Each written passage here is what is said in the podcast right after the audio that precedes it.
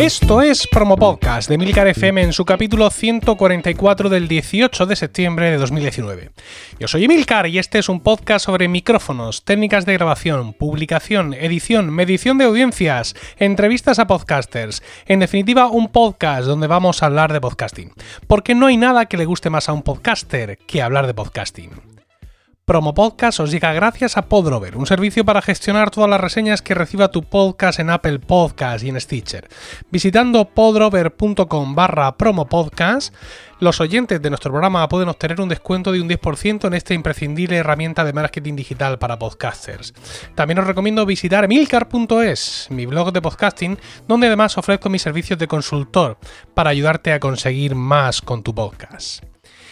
El mundo del podcasting es un hervidero de noticias y novedades. Todos los días, todos, se generan un montón de información y hoy quiero traeros aquí algunas de las noticias que más me han llamado la atención en las últimas semanas. El 27 de agosto Spotify empezó a desarrollar, empezó a implementar las listas de podcast de los usuarios. En una lista ahora pueden mezclar podcast con música y por supuesto se pueden compartir y ser colaborativas. Eh, Spotify espera que ayuden a que la gente descubra nuevos podcasts y bueno, es eh, por primera vez realmente en el mundo del podcasting las listas de reproducción de podcasts son públicas, porque hasta ahora existen en las apps, pero son listas para nosotros, son listas privadas para nuestra reproducción. En los Estados Unidos ya habían sacado las listas con curación, ¿no? Listas, listas que ya mezclaban música con podcast, en plan una lista para empezar el día y todas estas cosas. Y bueno, pues esta es el, digamos, ahora le toca el turno a los usuarios para crear sus propias listas de podcast y mezclarlas si lo desean con música. Estas listas de usuarios es curioso, pero no aparecen en la aplicación de escritorio, aunque sí en la aplicación móvil, y lo que añade son capítulos sueltos, no son listas inteligentes. Danny Misener de Pacific Content ha escrito un interesante artículo acerca de las listas de reproducción de podcast en general y os dejo ahí el enlace en las notas del programa. Desde ayer, Apple Podcasts en varios países presenta en su portada un banner que te lleva a una selección de podcasts en inglés en el ánimo, supongo, de acercar al público extranjero a las grandes producciones que se están haciendo en Estados Unidos. El texto que acompaña la selección dice, ¿te gusta escuchar programas en inglés? Nuestros editores han elegido los programas imprescindibles de las categorías más populares. Encontrarás historias de crímenes reales, comedia y noticias, además de una selección de podcasts para ayudarte a aprender el idioma. Pero todo esto no te hace falta si lo que quieres es escuchar Doctor Muerte, el gran éxito de la factoría Wondery, ya que han traducido el podcast a varios idiomas, entre los que está el español, llegando al número uno de Apple Podcasts en varios países. Doctor Muerte es la historia real de un encantador cirujano, 33 pacientes y un débil sistema de control sanitario. Y otra noticia de Spotify, que ahora parece estar generando imágenes automáticas para presentar en la pantalla de inicio los nuevos capítulos de los podcasts a los que estás suscrito. Generan esa imagen de las notas de tu podcast eh, genera esa imagen, digo, en función de las notas de tu podcast y de las imágenes que puedan llevar insertadas, creando una portada nueva y mostrando la tuya original abajo a la izquierda en pequeñito. Si el archivo MP3 también llevaba una portada propia insertada, pues esa es la imagen que usan. Así, eh, lo que hacen es salvar esa sección de inicio de la monotonía que supone repetir cada vez la portada de cada podcast.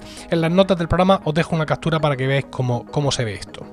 Estas noticias están sacadas de diversos medios de tecnología y también de tres listas de correo imprescindibles para los interesados en el podcast, como son Notipod Hoy, Podcast Business Journal y Pod News. En las notas del programa podéis encontrar enlaces para suscribiros. Bien, y ahora quiero hablaros de Spreaker y los podcasts privados. Spreaker ya hace tiempo que eh, nos mostró una opción para que nuestro capítulo de nuestro podcast fuera eh, privado. Bueno, había dos opciones. Uno para escucharlo solo yo y otro para que fuera completamente privado, es decir, que no apareciera listado en ninguna parte, ¿no? Y este sistema de podcast privados es lo que yo he estado usando para, digamos, seguir usando Spreaker como hosting de mis podcasts eh, privados, como son eh, Weekly, el podcast que estaba hasta ahora en la suscripción de Focus y que ya una vez que ha desaparecido Focus, pues ya Weekly va por libre, y también 1500, un podcast especial que publiqué este verano. Si te suscribiste a 1500 a mitad de agosto, o tenías capítulos pendientes de descargar, o estabas suscrito a Weekly, también quisiste descargar algún capítulo nuevo, te diste cuenta con que no podías.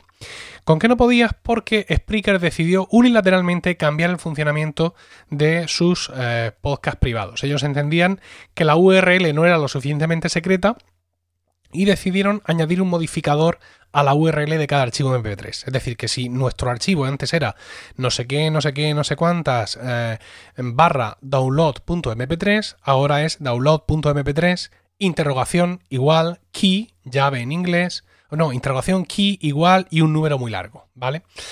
Eh, esto digamos que lo hace Spreaker para reforzar la seguridad de estos eh, archivos. Es un refuerzo que es innecesario porque si nadie sabe que existe ese programa porque está oculto, no hay nadie que pueda, digamos, averiguar o razonar cuál es la URL.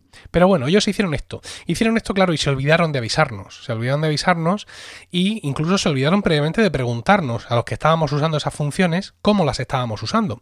Porque claro, yo estaba usando la URL directa de cada MP3 de Weekly o de 1500 para generar yo aparte, eh, para generar, como decía, un, un, feed de otra forma que llamaba a cada uno de esos archivos MP3. Una vez que ya no tengo acceso a esa URL, o sea que ya mi archivo no es no sé qué, no sé cuántas barra download.mp3, sino que es barra download.mp3 interrogante key igual y un número, pues claro, todo se fue a hacer puñetas, por así decirlo. Eh, pues bueno, pues investigamos, nos escribimos unos a otros los que estábamos usando el mismo sistema, esto, lo otro, lo demás allá, y finalmente pues dimos con la tecla de que teníamos que modificar una a una todas las URL de todos nuestros podcasts, de nuestro feed. Con 1500 fue relativamente fácil porque son 13 capítulos, pero eh, Weekly ya son 70 y no sé cuántos, con lo cual pues eh, pasé allí unas tardes de agosto la mar de, la mar de interesantes. Afortunadamente para mí, por así decirlo, no tuve que hacerlo doble porque, bueno, ya había decidido cerrar Focus, ya había traspasado eh, internamente y de forma oculta todos los capítulos de Weekly a emilcar.fm, que es donde ahora está Weekly, y bueno, pues solo lo hice allí. ¿No? Y mm, para la gente que estaba suscrita a Focus, simplemente reactivé los últimos 10 capítulos y, nada más, ¿no? Porque nadie se va a suscribir a Focus y entonces va a querer descargarse un podcast de hace dos años. Pero bueno, así están las cosas, ¿no? Es decir, que mm, bien, bien por todas las iniciativas que tiene Spreaker, es decir, Spreaker siempre lo digo, es el hosting soñado por todo el mundo, pero aquí eh, se han pasado de frenada. Eh, han reforzado la seguridad en algo que, que, no lo necesitaba y encima pues han olvidado avisarnos. Eh, ahora, bueno, pues es muy interesante porque seguimos teniendo los capítulos normales, los privados y los limitados, pero es que ahora, además, al podcast en sí entero, lo podemos denominar privado o limitado.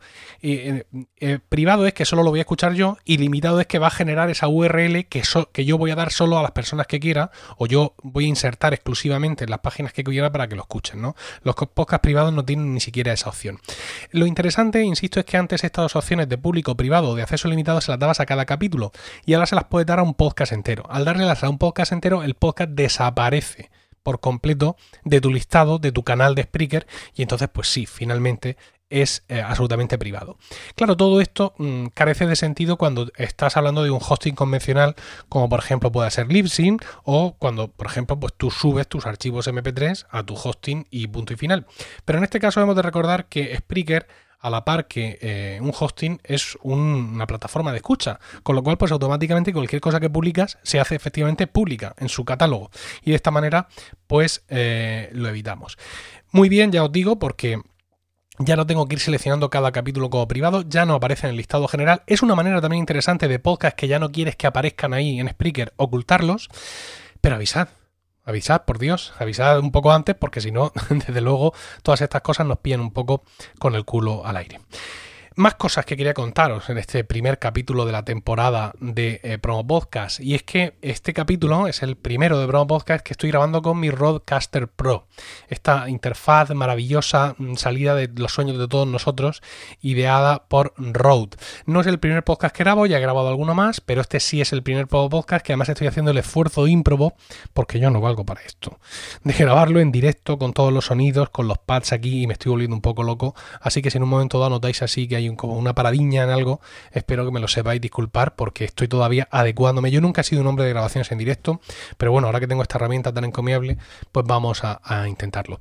Eh, publiqué un artículo en emilcar.es, mi blog de podcasting, contando mis primeras impresiones, ¿no?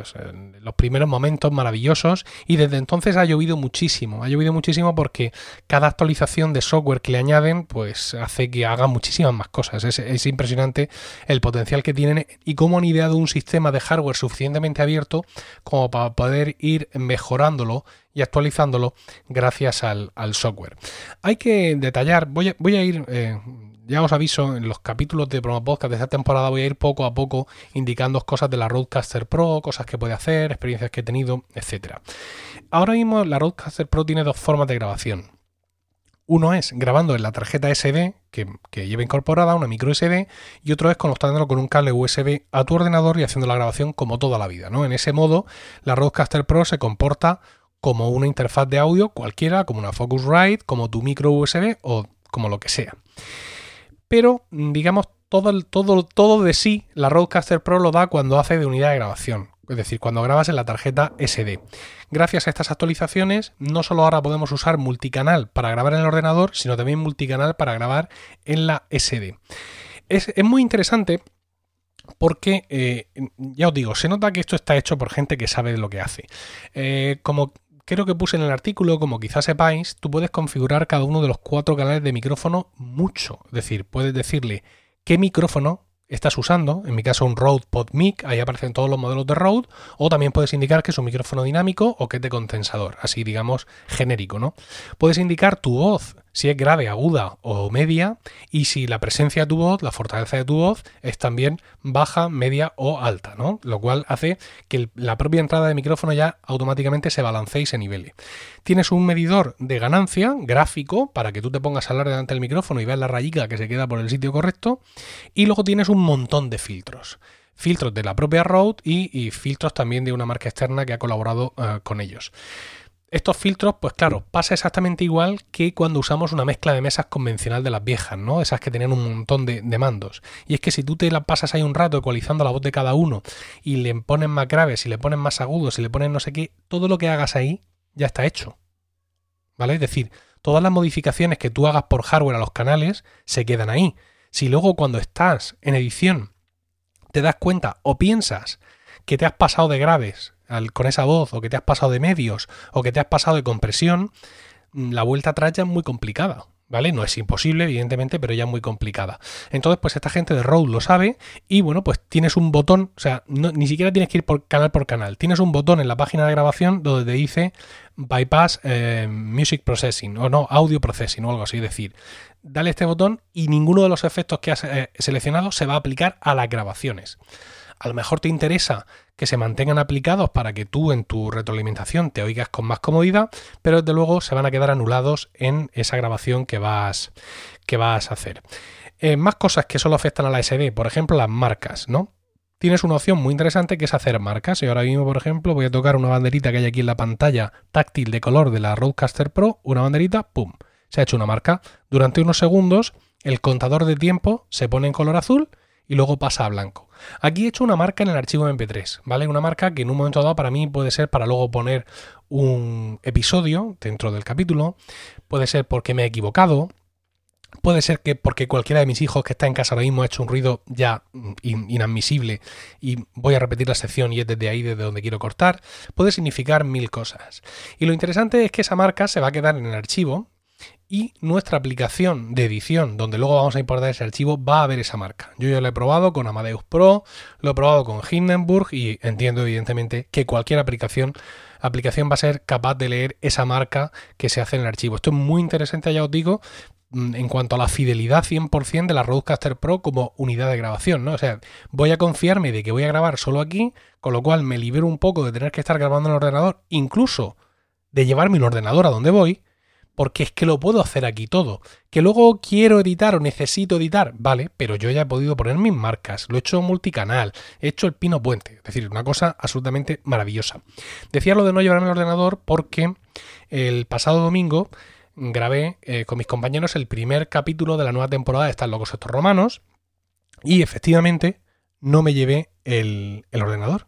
¿No? Me, atreví, por así decirlo, a no llevarme el ordenador y a, bueno, pues a arriesgarme, por así decirlo, ¿no? Es la primera vez que estoy grabando, ay, yo siempre con mi ordenador no me la quiero jugar, bueno, pues me, lo llevé.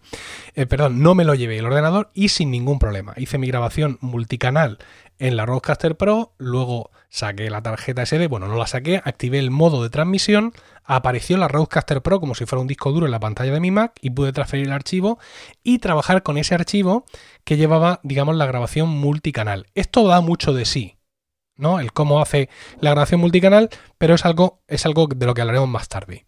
Otra cosa interesante junto con las marcas es que puedes pausar la grabación, puedes mantener pulsado el gran botón de rec que se enciende en rojo cuando estás grabando, entonces se pausa.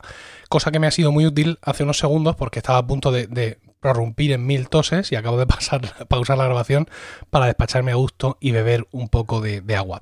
Lo que sí que no os recomiendo que hagáis bajo ningún caso es hacer las dos cosas a la vez. Es decir, yo ahora mismo he tomado la muy mala decisión de grabar este programa a la vez por el cable USB con Hindenburg Pro y en la tarjeta SD. Es una cosa de la que me estoy arrepintiendo, pero bueno, eh, ya os digo que son las primeras veces y que todavía me queda bastante por aprender de cómo manejar esta mesa y de cómo integrarla efectivamente en mi flujo de trabajo y sobre todo cómo aprovecharla 100%. Eh, eh, más cosas. Bueno, todo este tema de la multipista y de los archivos que te genera y tal, quería deciros que lo voy a ver, voy a hacer un vídeo un vídeo que voy a publicar en emilcar.es para que veáis qué tipo de archivo genera, cómo puedo sacar de la multipista, cómo le importa Hindenburg, cómo le importa Amadeus Pro, que será exactamente igual que cualquier aplicación de, edición de audio y todo este tipo de, historias.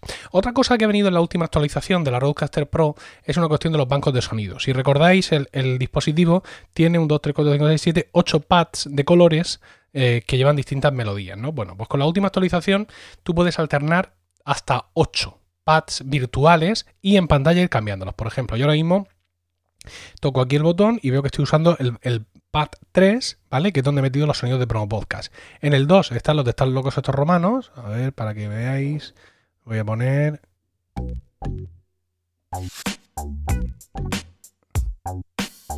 ¿Veis? Esa es la melodía romanos.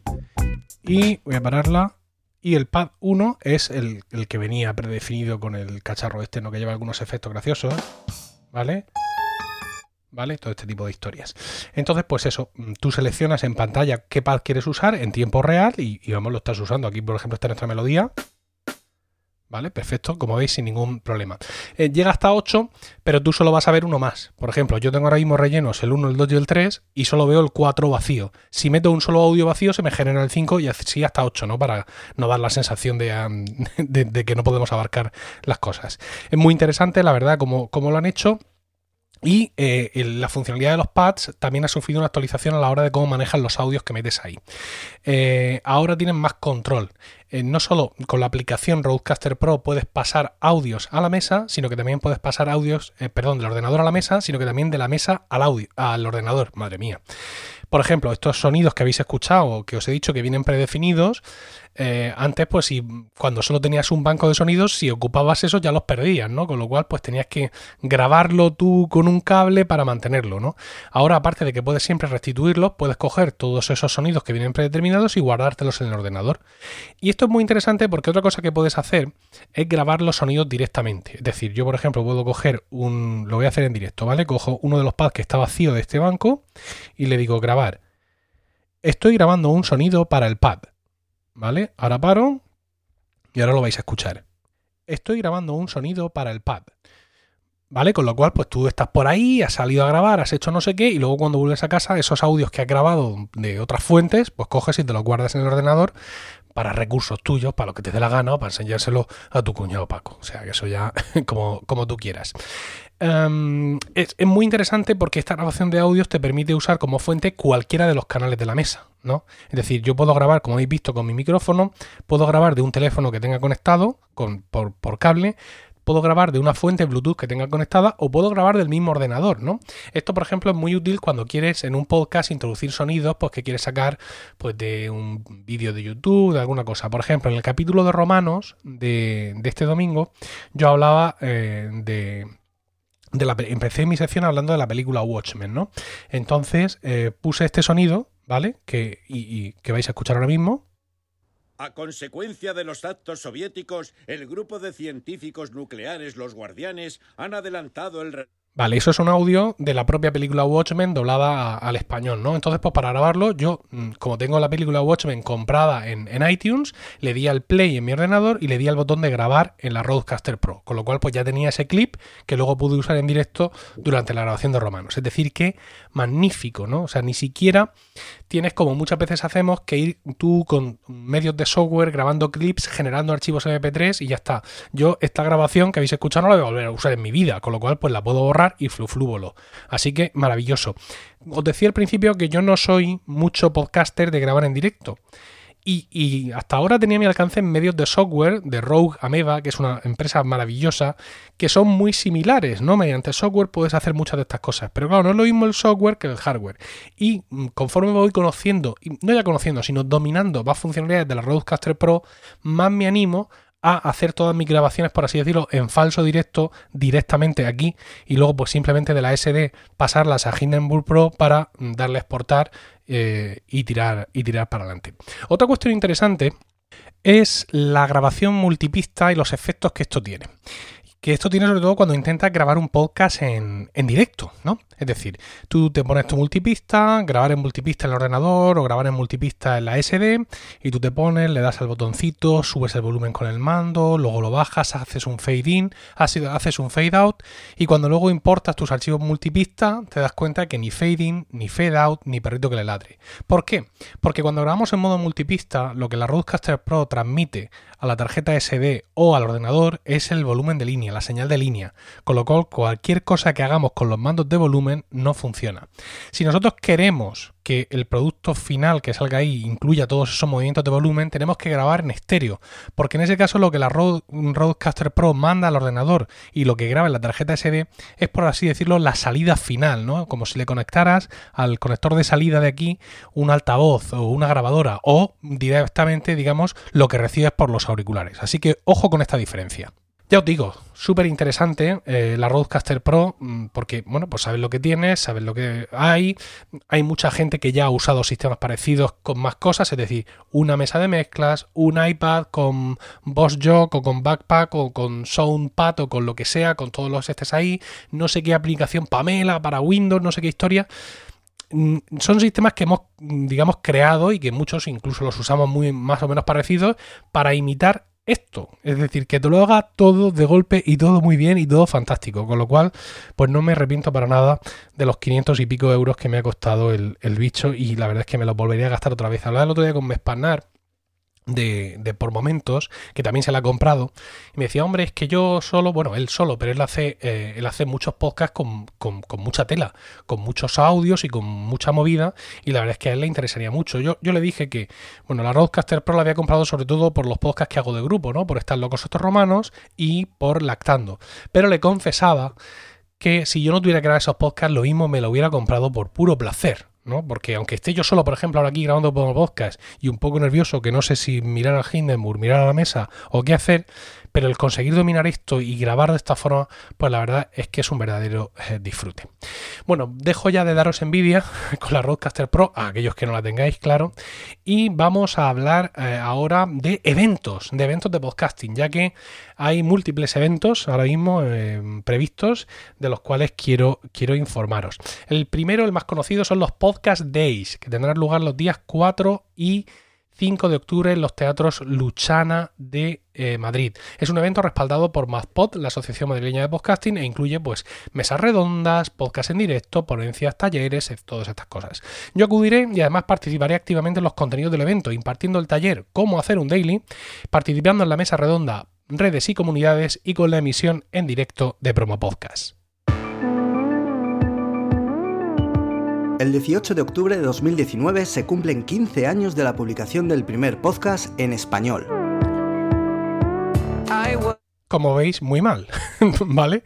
Yo había ordenado las, las, melodías de una forma y luego resulta que he cambiado el guion, así que me he equivocado. ¿Dónde estás? Aquí.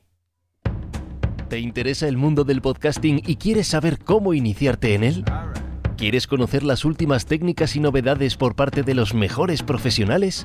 Te esperamos en Podcast Days 2019, los días 4 y 5 de octubre, en los Teatros Luchana de Madrid. Compra tu entrada ya en podcastdays.es. Podcast Days es un evento de MadPod con la colaboración principal de Fundación Telefónica. Bueno, el 18 de octubre de 2019 tenemos el Día del Podcast, que es una celebración online destinada a promover la escucha de podcast en español. Y ahora sí le toca su cuña. El 18 de octubre de 2019 se cumplen 15 años de la publicación del primer podcast en español. 15 años de un universo sonoro apasionante, que nos proporciona compañía, entretenimiento, que nos informa, nos enseña, nos hace disfrutar en cualquier momento y lugar. Únete a esta celebración con el hashtag Día del Podcast, ayudando a difundir qué es un podcast a quien no lo conozca y a compartir tus programas favoritos. Visita www.diadelpodcast.com si quieres más información sobre cómo participar o si quieres saber más sobre el podcast y el podcasting. Soy Robert y yo escucho podcast. Únete al enjambre. Y otro evento el 2 de noviembre, que es el Marathon Pod, un montón de podcasts en directo durante todo el día en la localidad madrileña de San Sebastián de los Reyes. Reserva el 2 de noviembre en tu calendario. Bueno, y parte del día 3 también, ya que llega Maratón Pod, un total de 16 horas de podcasting en directo que podrás escuchar y disfrutar. Una cita con multitud de programas en directo en el restaurante La Esquina de Sanse, ubicado en la calle José Hierro número 18 de San Sebastián de los Reyes. Desde las 10 de la mañana del día 2 hasta las 2 de la madrugada del día 3 tendremos frente al micrófono a Mayón en 10 minutos, Diógenes Digital, Descargas de mi mente, Galego Geek, Sumando Podcast, Friquismo Puro, Hacía Falta, Win Tablet, ¿Por qué Podcast? No hay cine sin palomitas, Forever Alone Podcast. Si quieres asistir y apuntarte a las comidas o cenas del evento, no dudes en ponerte en contacto con nosotros. Sigue toda la información del evento a través de las cuentas MarathonPod de Twitter e Instagram o búscanos en los canales oficiales de Telegram. Y si no quieres perderte ni un solo minuto de estas 16 horas de podcasting en vivo, puedes seguir todas las grabaciones a través de nuestra web maratonpod.es. ¿Qué diréis? Oye, qué fechas más lejanas, ¿no? 4 y 5 de octubre todavía, pero 18 de octubre, 2 de noviembre, sí, bueno, y bien, y bueno, voy a grabar otro podcast en directo en los Podcast Days el día 4, pero me gusta avisar con tiempo, ¿no? Porque si alguien quiere ir el 2 de noviembre a San Sebastián de los Reyes y, vive en el Quinto Pino, vive en las Canarias, por ejemplo, súper lejos, pues tendrá que organizarse, ¿no? Y bueno, si eso os parece, digamos, lejano en el tiempo, voy con el último evento, que es un evento internacional, ¿no? La conferencia de podcast australiana OSPOT reúne, eh, perdón, vuelve el día 3 de octubre. Algunos de los ponentes son Owen Grover, que es el CEO de Pocket Cast, que por cierto ha sido entrevistado hace poco en el podcast de la Asociación Podcast. También tenemos al guionista y director de podcast Dan Blank y fantástico tío el que viene ahora, eh, James Critland, el editor de la fastuosa eh, mm, eh, de la fastuosa newsletter de podcasting y podcast diario Pod News que ya os he recomendado anteriormente. Esto lo organiza la ABC, una cadena australiana, y será en el centro de las, de las artes de Melbourne. Las entradas están a la venta en Eventbrite, así que Gabriel Viso, eh, podcaster español afincado ahora en Australia, Hacho, pásate por allí, nosotros estaremos en el Podcast Days y ve tú por lo menos a esto de los spots y luego pues me mandas un audio por aquí o lo cuentas tú en tu podcast sobre la marcha, un podcast que eh, os recomiendo a todos con pasión ribereña. Y bueno, no sé si se habrá grabado algo en el ordenador, en la tarjeta SD, en ambas partes o en ninguna, pero esto ha sido todo. Muchísimas gracias por el tiempo que habéis dedicado a escucharme. Espero vuestros comentarios en emilcar.fm barra promopodcast, donde también podrás encontrar otros medios de contacto y conocer los otros programas de la red. También puedes entrar en emilcar.es, mi blog de podcasting, donde además ofrezco mis servicios de consultor para ayudarte a conseguir más con tu podcast. Pro Podcast te llegó gracias a Podrover, un servicio para gestionar todas las reseñas que reciba tu podcast en Apple Podcast y en Stitcher. Visitando podrover.com barra promopodcast, nuestros oyentes pueden conseguir un descuento de un 10% en esta imprescindible herramienta de marketing digital para podcasters. Como ya he comentado, el próximo capítulo se grabará en directo en el Teatro Luchana de Madrid, en Podcast Days, en concreto el sábado 5 de octubre, como parte de la programación del evento. Si vais por allí, no dudéis en saludar, que además se llevaré pegatinas y todo esto. Y si no vais a ir, pues no os preocupéis, porque ese capítulo se meterá también aquí en el feed del podcast y lo podéis escuchar tan cómodamente como lo estáis escuchando este ahora mismo. Un saludo a todos y no olvidéis recomendar Promo Podcast, porque no hay nada que le guste más a un podcaster que hablar de podcasting.